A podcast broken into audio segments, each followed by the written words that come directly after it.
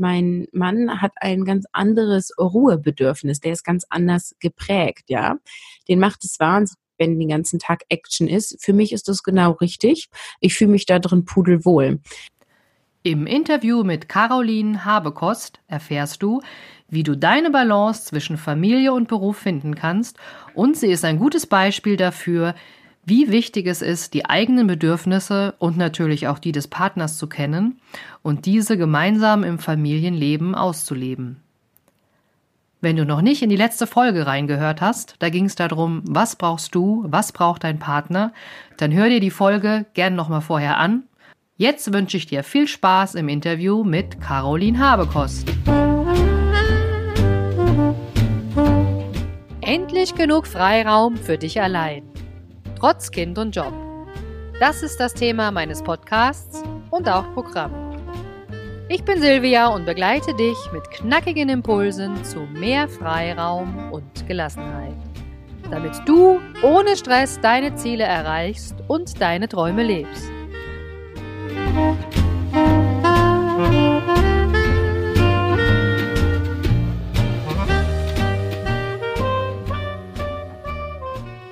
Ich habe heute die Caroline hier bei mir im Interview und Caroline ist Expertin für Wiedereinstieg und Vereinbarkeit. Und ich glaube, das interessiert euch ja da draußen. Wie kann man das gut managen? Und Caroline, herzlich willkommen erstmal. Ähm, vielleicht magst du dich kurz vorstellen, was sind so deine Werte, woran glaubst du und ähm, wer bist du eigentlich? Hallo und vielen Dank, dass du mich eingeladen hast. Ja, mein Name ist Caroline Habekost. Ich bin verheiratet und habe zwei Kinder, die sind 2012 und 2014 geboren.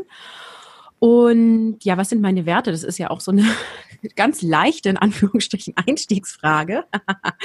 Ähm, natürlich ähm, lebe ich die Werte Familie und Beruf. Ähm, natürlich sind mir auch Dinge wie äh, Liebe, Gesundheit, Respekt, Toleranz und so weiter wichtig. Das sind alles äh, große äh, Worte. Ich glaube, wenn wir über die jetzt philosophieren, sind wir stundenlang unterwegs. Aber ich ja, glaube, dir genau. geht es ja eher darum, so, äh, woran glaube ich und wer bin ich? Und ich glaube daran, ähm, dass ich selber die Regie meines Lebens führen kann und dass das jeder tun kann und aus meiner Sicht auch sollte. Das hört sich doch super an. Und dass ich also, selber entscheide, wie mein Leben aussieht und dass ich die Gestalterin meines Lebens bin. Das hört sich super an. Also ich stelle mir gerade so vor, wie, wie die Caroline wirklich am Steuer sitzt und ihren eigenen sozusagen ihr eigenes äh, Lebensauto sozusagen auf die richtige Bahn bringt und auch das Ziel anvisiert, was sie denn vor Augen hat. Also ich hatte als Kind immer so Spiel des Lebens gespielt, das fand ich immer mega. Und ich kann mir aber vorstellen, sozusagen, vielleicht hast du nicht immer freie Fahrt gehabt und der Freiraum-Podcast ist ja auch berühmt dafür, dass er Leute reinholt, die sich ihren eigenen Freiraum geschaffen haben Vielleicht magst du mal ein bisschen erzählen, wie du das dann auch geschafft hast, dass du mit deinem Auto jetzt freie Fahrt hast, dein, dein Ziel vor Augen hast und ähm, ja auch sozusagen Liebe ausreichend in deinem Leben hast. Ja, ähm, ich glaube, ich bin ja immer noch auf dem Weg und das werde ich auch immer sein. Also ich glaube tatsächlich auch, dass das so ähm, ja, oder ich sehe das auch als einen Sinn meines Lebens an, immer wieder sich Wege zu finden und manchmal sind das Straßen und manchmal eben auch nicht.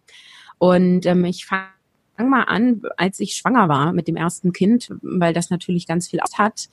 Ähm, ich war in einem Beruf als Trainerin und habe von montags bis freitags Trainings gegeben, irgendwo in Deutschland in einem Hotel und hatte also hundertprozentige Reisebereitschaft. Mhm. Und das war total cool, beruflich, inhaltlich, aber damals war es schon so, dass es meinen Freiraum eingeschränkt hat, ne? weil ich nur am Wochenende zu Hause war und auch damals mein Freund, heute ist er mein Mann, ähm, immer nur am Wochenende gesehen habe. Und als wir dann uns ein Kind gewünscht haben, das natürlich eine totale Herausforderung war, zu gucken, wie geht's jetzt weiter? Und ich dachte, wow, äh, schwanger und das ist eine besondere Zeit und Kinder kriegen und ich bleib auf jeden Fall zwei Jahre zu Hause und kümmere mich um das Kind und ähm, werde da bestimmt völlig drinne aufgehen. Und da kann ich heute nur sagen, ha, ha, ha. ja. Denn äh, Kleine war äh, vier Monate alt. Da war ich schon völlig in Sehnsucht nach meinem Beruf und habe gedacht, zwei Jahre, das schaffe ich ja auf gar keinen Fall. Und ich habe mich super stark eingeschränkt gefühlt. Auch das hatte ich in der Form, in der Intensität nicht erwartet. Und das lag bestimmt auch daran, weil sie so sechs bis neun Stunden am Tag geweint hat und das über Monate lang. Und ähm, mein Mann und ich eigentlich Vollzeit nur dieses Kind betreut haben. Und ja, so gar das kann ich Freiraum mir gut mehr. vorstellen. ähm, und da Aber und da fing dann so für mich das Dilemma an, ne? Mit Familie und Beruf und ähm, noch Frau sein und noch Partnerin sein. Und ja, da ging es dann so los, dass ich irgendwie bewusst angefangen habe, mir meinen Weg zu suchen. Ja, und wenn du dich jetzt nochmal zurückversetzt, also ich glaube, da nicken ganz viele Mütter und Väter, die jetzt hier den Podcast hören, ähm, da fühlt man sich ja schon so ein bisschen fremdbestimmt, kann ich mir vorstellen. Ja, am Anfang halt die Auflagen im Beruf sozusagen, dass, dass man auf Rufbereitschaft ist und immer nur am Wochenende Zeit hat und dann sozusagen auch, wie du sagst, ähm, für die Tochter da zu sein, die ganze Zeit, ähm, wenn, wenn die neun Stunden schreit. Wie bist du da rausgekommen? Gab es da vielleicht irgendwie jemand oder für dich einen Aha-Moment, wo du gesagt hast, ah, das muss anders werden und wo du dann sagst, so ja, okay, jetzt muss ich was tun? Ja, also ich, so diesen einen Aha-Moment gab es nicht. Das war eher so eine Phase. Ne? Also das hat natürlich ganz viel ausgelöst. Wir haben erstmal ausgecheckt, gibt es irgendwas Körperliches? Ne? Ist sie satt? Wächst sie? Ähm, alles Mögliche. Und da war schon eine starke Person damals meine Hebamme, die uns da sehr unterstützt hat und auch gesagt hat, okay, guckt mal hier, guckt mal da, wir drehen noch mal an dieser Stellschraube. Ähm, die hat uns da ganz fest unterstützt. Natürlich auch mein Mann, der war aber auch genauso hilflos wie ich. aber das tat auch gut, zusammen im Boot zu sitzen. Ne? so. Ja. Ähm, Genau, und ähm, so richtig rauskommen äh, ist, glaube ich, wirklich ein Prozess über Monate gewesen, ähm, wir haben uns dann, waren schon bei der Osteopathin, bei einer Heilpraktikerin. Ähm, ich habe sie halt nur getragen oder mein Mann hat sie getragen. Und es war eher so eine Auseinandersetzung mit dem, was ist denn jetzt hier meine Lebensaufgabe und ähm, wie viel Selbstaufgabe ist in Ordnung von meiner Seite. Ne? Weil in dem hm. Moment wo ich sie von morgens bis abends getragen habe und letztendlich mein ganzes Leben nur auf sie ausgerichtet hat, hat sich das Schreien reduziert. Es war nicht ganz weg, aber es wurde deutlich weniger. Aber ich habe sie nur bedient, sozusagen. Ne? Hm. Das ist Auseinandersetzung, die letztendlich ähm, ja intensiv über Monate war und am Ende dann aber auch letztendlich noch mit dem ersten und zweiten Lebensjahr auch noch da war, weil es ja dann irgendwann ging um, geht sie in eine Fremdbetreuung? Natürlich ist sie nicht in eine Fremdbetreuung gegangen, weil sie immer nur geschrien hat, wenn wir sie versucht haben abzugeben. Die ist ja nicht mehr zu Oma und Opa gegangen. Ähm, und das war halt ein ganz langer Prozess und wir sind da sehr dran gewachsen. Ja, also das ist ja immer wieder das, was man daraus lernen kann, auch wenn es mal schwierig ist, finde ich immer was weiß ich, wenn man einen Fehler macht oder wenn es mal nicht so gut läuft, man kann immer was draus lernen und ich sage immer, die Zukunft wird dann noch viel, viel besser. Aber ihr habt das ja jetzt super in den Griff bekommen. Also ich finde es auch schön, wie du nochmal gesagt hast, ähm, ihr wart da sozusagen gar nicht in eurem Bauchgefühl, ihr saßt in einem Boot, habt euch aber auch viele Tipps äh, von außen natürlich auch geholt. Aber wie ist es denn jetzt heute? Wie gestaltest du jetzt sozusagen deinen Freiraum? Weil jetzt hast du ja so viele wundervolle Aktivitäten und ähm, bist sozusagen auf der Seite, dass, dass du den Müttern ja auch helfen kannst beim Wiedereinstieg und bist ja auch beruflich sehr aktiv. Wie schaffst du es dann jetzt, dir deinen Freiraum zu schaffen oder zu halten? Ja, also wir machen natürlich jetzt einen ganz schönen Sprung, weil ich habe ähm, in den letzten sechs Jahren viel ausprobiert, aber heute ist es so, dass ich 24 Stunden in Anstellung arbeite als agile Beraterin das tue ich in Bremen. Das ist für mich äh, eine ganze Stück Autofahrt, je nach Verkehr zwischen 30 und 50 Minuten. Mhm. Und ich habe äh, das Online-Business, äh, finde dein Mama-Konzept, wo ich Mütter eben unterstütze, ihre Vereinbarkeit zu finden und zu leben. Genau. Und ähm, ich mache auch manchmal noch Hobbys. Ja, super. Da das unbedingt weitermachen. ähm, und wie wir das alles hinkriegen, ist tatsächlich ein Mix aus einer, ähm, ich sag mal, guten Organisation, die aber flexibel ist, ähm, die immer wieder angepasst wird und immer wieder überdacht wird. Also das, was vor zwei Monaten funktioniert hat, funktioniert heute nicht mehr und wahrscheinlich in den nächsten zwei Monaten dann auch nicht mehr. Und es ist tatsächlich eine Haltung. Also Stichwort Perfektionismus loslassen, sich Unterstützung holen. Wir haben eine Haushaltshilfe zum Beispiel. Mhm. Sowas konnte ja. ich mir lange nicht vorstellen, in Anspruch zu nehmen. Ähm, dann auch wirklich um Hilfe zu fragen. Das sind auch Dinge, die ich lernen musste, weil ich dann das Gefühl habe, meine Belastung weiterzugeben an andere und ist das fair? Also es ist ein Mix aus ja. Mindset und Organisation. Also ich finde es auch wichtig, ähm, sozusagen zu netzwerken, um dann auch so sage ich mal, Hilfe anzunehmen, auch ein Netzwerk zu haben, was einem Hilfe geben kann. Ja, das, das finde ich auch ähm, mega spannend. Bei mir war ja mal die Nadja auch im Interview. Ich, ich kann die Folge gern nochmal verlinken. Auch während der sogenannten Babypause oder Elternzeit kann man sich ja auch ein Netzwerk super gut aufbauen, um dann auch diese Hilfe sozusagen sich ja zu holen. Aber du hast eben noch mal gesagt, 24 Stunden bist, bist du angestellt. Du meinst aber pro Monat, glaube ich, ne? Also nicht äh, pro Tag oder so. Äh, nein, ach so, äh, pro Woche, Entschuldigung. Genau, pro also Woche, okay. ja, nee, ist ja genau. wichtig, weil ich dachte so, ah, 24 Stunden, das hat sich schon so ein nein, bisschen ach, ja, wie Rufbereitschaft angehört, nein. aber. Nee, nein, cool. nein. Das wäre es ja noch. Nein, ja. nein. Ähm, ich arbeite drei volle Tage.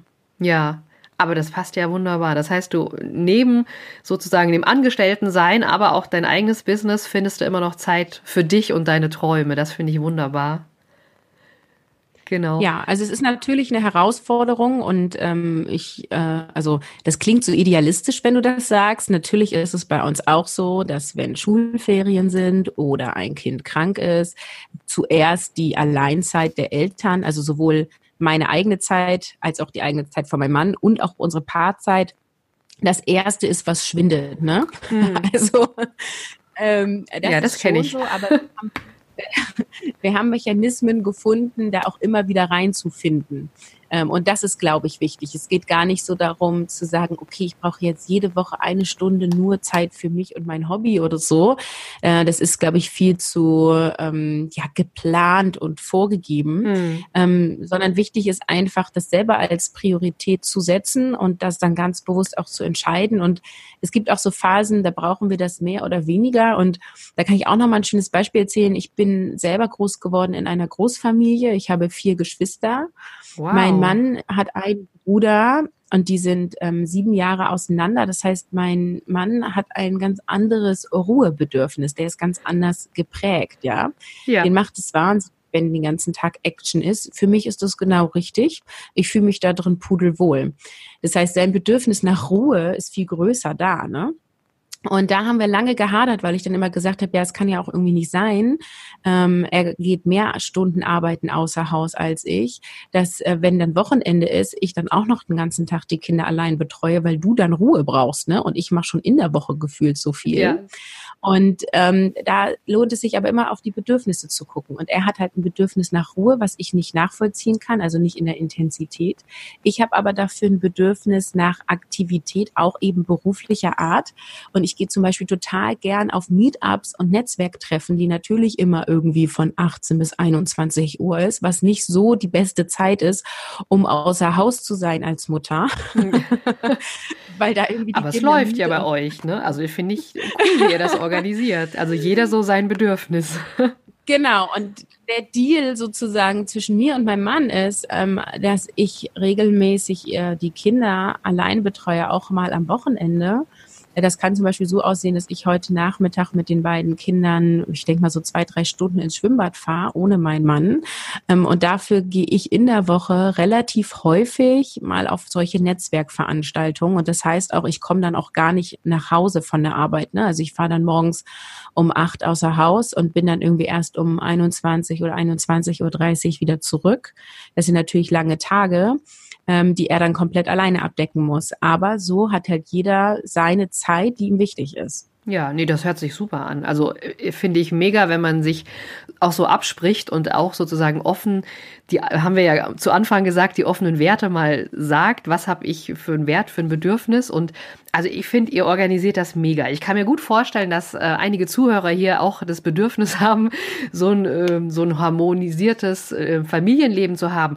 Ähm, deswegen wäre es vielleicht ganz nett, wenn du mal sagst, wo können wir dich finden? Du bietest ja auch Hilfe an ne, bei Wiedereinstieg und unterstützt ja auch ähm, die eigene Balance zwischen Familie und Beruf zu finden. Und ähm, wenn jetzt einer sagt, okay, die Caroline finde ich mega, die ist mir sehr sympathisch, wo, wo finden die dich? Ja, unter carolinhabekost.de ist quasi alles über mich zu finden. Natürlich bin ich auch auf Facebook, auf Instagram und allen möglichen sozialen Netzwerken, aber über die Website kommst du quasi zu allem anderen. Und natürlich ähm, kann ich dann nochmal meinen Podcast empfehlen, Finde dein Mama-Konzept Und da nähere ich mich jetzt der, der hunderten Episode, da bin ich ganz stolz drauf. Ähm, genau, und da geht es eben um Balance mit Familie und Beruf und ich gehe sowohl auf dieses Organisatorische ein, als auch auf das Thema Mindset und Haltung. Ja, das ist mega wichtig. Also ich freue mich total, dass du hier auch so offen erzählt hast zu, zu deinem eigenen ähm, Mama-Konzept und zu, eurer, zu eurem Familienleben. Ähm, ja, mir bleibt jetzt nur noch euch da draußen ähm, viel Spaß zu wünschen beim Ausprobieren der coolen Tipps, die die Caroline gegeben hat und stöbert auf alle Fälle mal auf ihrer Website und sucht euch das raus, was ihr braucht.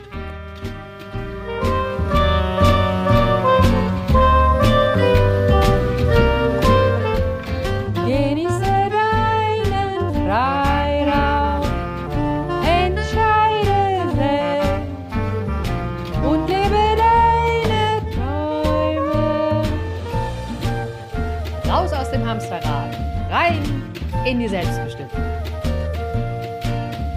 Alles Liebe und bis bald, deine Silvia.